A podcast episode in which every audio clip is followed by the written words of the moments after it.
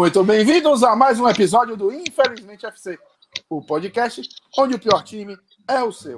Hoje, especialmente, tivemos semana passada o sorteio dos, das competições internacionais e nós vamos falar dos confrontos brasileiros na Sul-Americana.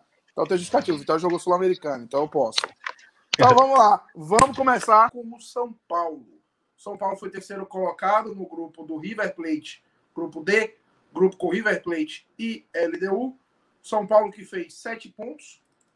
Eles perderam os três jogos fora de casa, tomaram 2x1 do Binacional, 4x2 da LDU e 2x1 do River.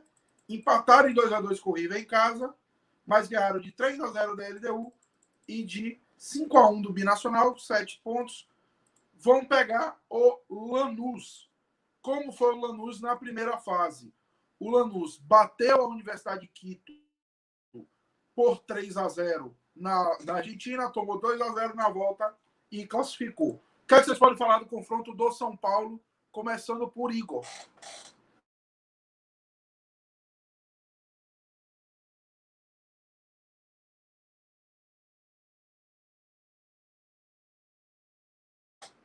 Igor?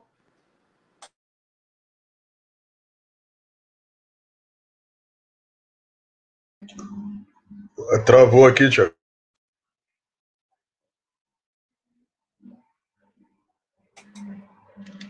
Fala aí de Lanús e São Paulo. O que, é que você acha que pode sair aí? Ah. Bom, cara, é, o Lanús eu te confesso que eu não sei nada a respeito deles. E o São Paulo eu sei o suficiente para não apostar com segurança, né? Mas o São Paulo se, se conseguir. Olha, apesar do empate contra o Fortaleza, eu acredito que o São Paulo tenha feito uma partida razoável, tenha até construído o resultado, mas o, é, essa, essa frouxidão, que já é quase uma marca de, de das zagas, da, do sistema defensivo como todo do time do Diniz, que pode complicar.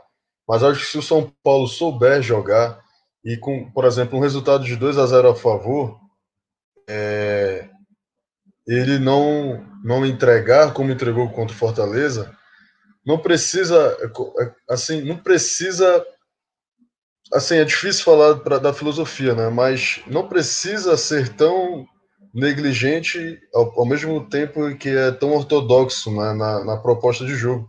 Não precisa ficar trocando é, passes, tentando sair todo instante com uma vantagem perto da grande área, sendo que São Paulo concede muita chance ao adversário jogando dessa forma. Então acredito que o São Paulo possa é, passar sobre o Lanús. Se, claro, é, não perder é, a concentração nos, nos últimos minutos, como mostrou diante do Fortaleza. Muito bem. Richard Colomé, quem quiser adicionar alguma coisa, pode falar que já está ficando. Não, só, só, só quero adicionar o Lanús. Lanús, alguns destaques desse Lanús, José Sandi, aquele. Uh, Lautara Costa, aquele. Uh, quem mais? A gente pode destacar aqui Augustinho Rossi, o goleiro, aquele goleiro horroroso do Boca Juniors. Uh, treinador, treinador bem jovem, que é o Luiz Ubeldia, que tava, tá lá um, tá lá um, é da base, se aposentou no, do Lanús, assumiu o time logo em seguida e tudo mais. Uh, a gente tem ali destaque o Fernando Belucci, uh, aquele, aquele meia que passou pelo São Lourenço, tem uma carreira bem extensa aí. Então, cara, é o jogo protocolar. São Paulo não pode, não pode cometer os erros que cometeu contra a LDU, que cometeu na Libertadores, por exemplo. Mas se não cometer, se não cometer esses erros, se conseguir fazer um jogo, fazer impor, impor a, a vantagem técnica, deve passar tranquilo. Colomeno, alguma coisa a falar ou posso te passar para o próximo confronto logo? Só vou destacar a presença de Pedro de la Vega, fardando a 10. É um prospecto argentino muito jovem e ainda vai jogar próximas competições de base pela Argentina. Ele jogou o Mundial Sub-20 queimando etapas. Ele jogou o Mundial Sub-20 com idade para 17 e é um jogador de bastante, bastante futuro. Não me surpreenderia se ele fosse decisivo nesse confronto contra o São Paulo do Diniz. Muito bem. Então já fica aberto aí, Colomé. Segundo confronto, o Vasco vai receber o Caracas. Caracas que foi terceiro no grupo H, enquanto o Vasco passou pelo Oriente Petroleiro com 1 a 0 no agregado. Ganhou no São Januário, empatou fora, ficou com uma das vagas. O que é que você pode me falar do confronto? É, primeiro que eu queria dizer que toda vez que eu lembro do Caracas, eu fico muito triste, porque eu tinha uma camiseta do Caracas linda e eu não sei onde ela foi parar, cara. Era uma camisa da Adidas que ela deixaria qualquer pessoa bonita, qualquer pessoa, é um vermelho com os tons de azul, assim, coisa braba. deixaria, pense uma pessoa feia, qualquer pessoa ficaria bonito com ela. Então, para não fazer piadas com o nome. Ah, cara. Eu não queria fazer essa piada, não queria fazer essa piada com o nome, mas agora foi. É, prosseguindo. O Vasco ainda tá tentando se encontrar com esse treinador português. É, e eu também acho que foi um pouco equivocado demitir o Ramon, mas então é o que aconteceu. É, e o Caracas vem, mesmo com uma campanha de terceiro, terceiro lugar, é algo a ficar a se ficar com algum tipo de, de atenção, porque o time pelo menos esteve jogando e ficou em terceiro num grupo não, um grupo não necessariamente tão, tão difícil, mas um grupo até equilibrado. Vai lá, Boca, Libertar, Cara, eh, o próprio Caracas Independente Medellín somaram no todo bastante pontos. Boca com 14, era óbvio que ia passar. Libertar 7, Caracas 7 passou, não passou só por causa do saldo. E o Independente Medellín ainda conseguiu vencer duas. É um time enjoadinho de se pegar. Não, não acho que vai ser um passeio. E também nós estamos falando da instituição que teve que disputar pênaltis com o Jorge Wilstermann, mesmo tendo aberto vantagem de 4 a 0 né? Então, é um confronto bem aberto, e eu, mas eu apostaria eu apostaria no Vasco por, pelo fato de ser brasileiro mesmo. E porque o português vai querer fazer alguma coisa, vai querer mostrar serviço. Eu acho que ele vai entrar com um time completo para esses confrontos. Então, Richard, primeira, primeiramente, o que é que você tem a me falar com a sua impressão, a sua impressão de Pinto no Vasco? Vasco? Hum, ah, eu acho que pouco se destacar, sinceramente, sobre esse confronto. Eu acho que o Vasco passa. Primeiro que a gente está falando um time venezuelano, né? A gente sabe muito bem a qualidade do, dos times venezuelanos, né? Então, por mais que a gente queira, ah, Caracas fez um, fez um bom, fez um, uma boa, um bom grupo de Libertadores, mas o grupo da Libertadores do Caracas junto com o Boca Juniors, era um grupo bem fraco. A única coisa que de, de curiosidade desse Caracas é que o ponta deles, o ponto esquerda, é um ganês. É o Kiwaku Bonsu Osei, um ganês de 20 anos e que tá lá, tá lá no Caracas, joga joga camisa 19 do desse time do Caracas. Uh, o Vasco passa. Eu acho que não preciso me alongar muito nesse sentido. Eu acho que o Vasco passa. Muito bem. E Igor, tem alguma coisa a falar ou podemos passar para o último confronto de brasileiro para fechar?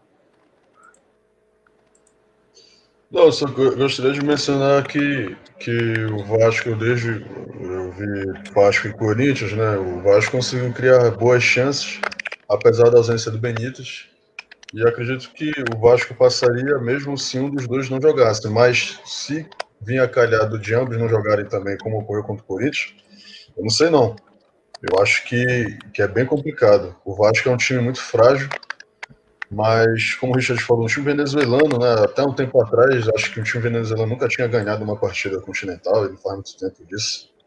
Eu acredito que o Vasco passe, mas e precisa precisaria desse resultado né, positivo para dar mais solidez ao trabalho do, do Pinto, que para que não caia naquele lance né, de ah, jogou bem, produziu oportunidade, mas perdeu. Ah, sabe, esse tipo de coisa. E acredito que, que para o Vasco apostar as fichas na Sul-Americana é, vai, ser um, vai ser importante para tentar salvar não só a temporada, mas como moral do clube, né, diante do, de desempenhos de, dos outros rivais, não Botafogo, mas de outros, nas competições que, que disputa, tanto no brasileiro quanto é, o Flamengo, nesse caso, na Libertadores. E para fechar, então já Richard para falar, o Melgar, que que passou pelo Nacional de Potosí, ao vencer a partida fora por 2 a 0 perder a partida em casa por 2 a 0 e ganhar de 4 a 3 nos pênaltis, pega o Bahia, que bateu o Nacional do Paraguai, do horroroso Guilherme Beltrán, em dois jogos, vitórias de 3 a 0 e 3 a 1 O Bahia que teve uma crise, né, mas já, tá, já deu uma recuperada agora com o Mano, inclusive ganhando do ex-líder Atlético. Então, o que, é que você tem a me falar desse confronto, Richard? Bahia passa sem sustos. O time do meu lugar é muito ruim. O time do meu lugar é muito ruim. É muito ruim. É, não, eu procurei aqui, eu tentei da escalação aqui. Não tem nenhum destaque. Não tem, é um time, é um time que faz campanha ruim no, no campeonato local, que é o campeonato peruano. Então, não tem o que falar. O Bahia passa sem sustos, é isso que eu posso resumir. Não, não tem muito por que se alongar nesse confronto eu tenho que soltar essa história aqui. Um primo meu perguntou para mim o que, é que você acha desse confronto do Bahia. Eu, rapaz, a única coisa é se apegar que o Melgar é rubro-negro e tem um como mascote, que o time é horroroso. E aí eu vou perguntar aqui só para ver com o Igor e com o Guilherme se vocês querem falar alguma coisa, ou se nós podemos encerrar, né?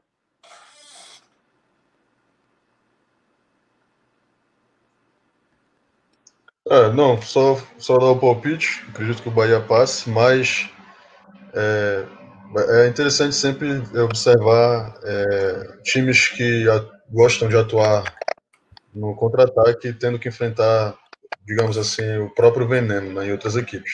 Mas, apesar disso, o Bahia tem qualidade suficiente para conseguir fazer o resultado e passar de fase.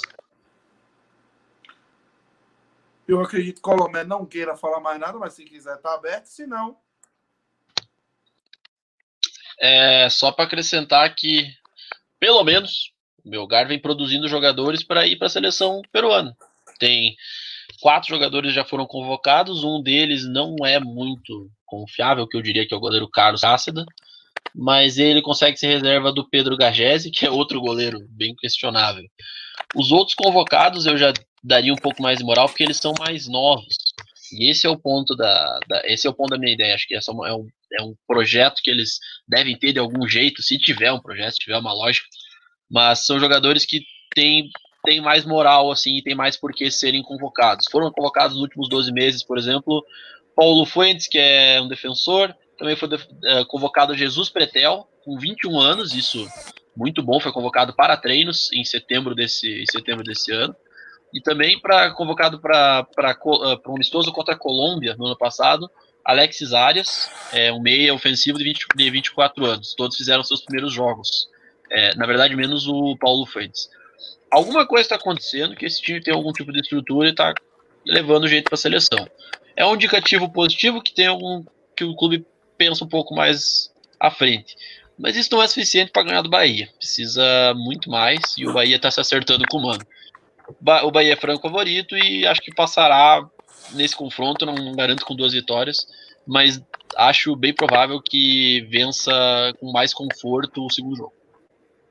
Ah, só para acrescentar aqui, Thiago, uma coisa que eu não lembrava, o, o Melgar, o Bahia vai enfrentar altitude, o Melgar joga, em, joga no estádio monumental de Arequipa, Arequipa, que é uma cidade de 800, 800 mil habitantes, no Peru, que, que fica a 2.335 metros acima do nível do mar. Então o Bahia vai enfrentar altitude.